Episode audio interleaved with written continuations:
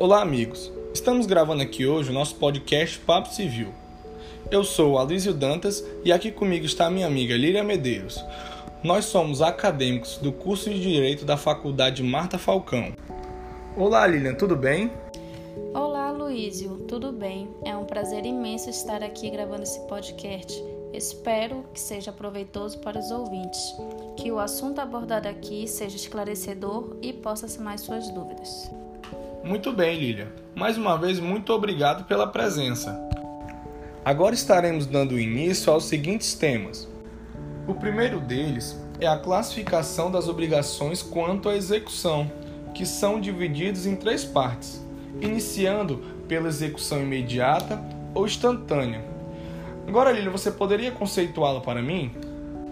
Muito bem, Aloysio. Na execução imediata ou instantânea, a prestação e a contraprestação devem ocorrer no mesmo momento, devendo, no entanto, ser respeitado o tempo mínimo da realização. Agora, para ficar mais claro para o ouvinte, irei citar um exemplo bem simples. No caso, a compra e venda à vista de um produto, imóvel ou automóvel, pela qual o devedor paga ao credor, que o entregue imediatamente o objeto. Certo, Lilian.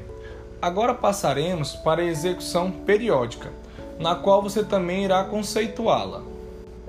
Então, Aloysio, na execução periódica, a obrigação é cumprida em trato sucessivo, de modo que a prestação tem como característica a renovação singular e sucessiva.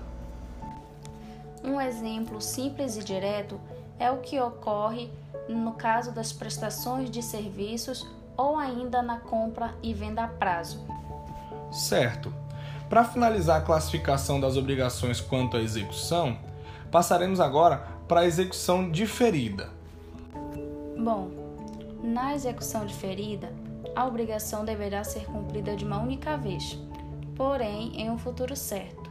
Um exemplo simples as partes combinam de entregar o objeto em determinada data, assim como realizar o pagamento pelo mesmo motivo, na compra de um automóvel, onde o mesmo só vai ser entregue na data X. Excelente, Lilia.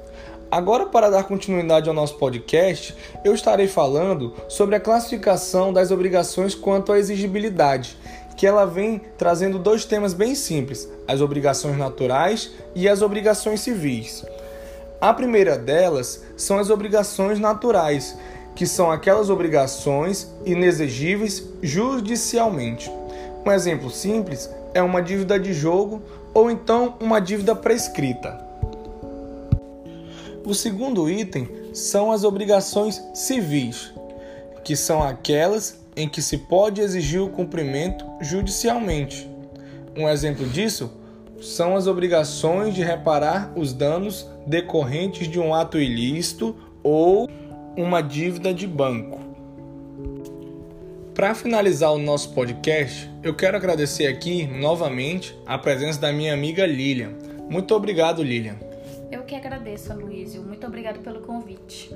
Obrigado também aos ouvintes. Aguardo vocês para o próximo encontro.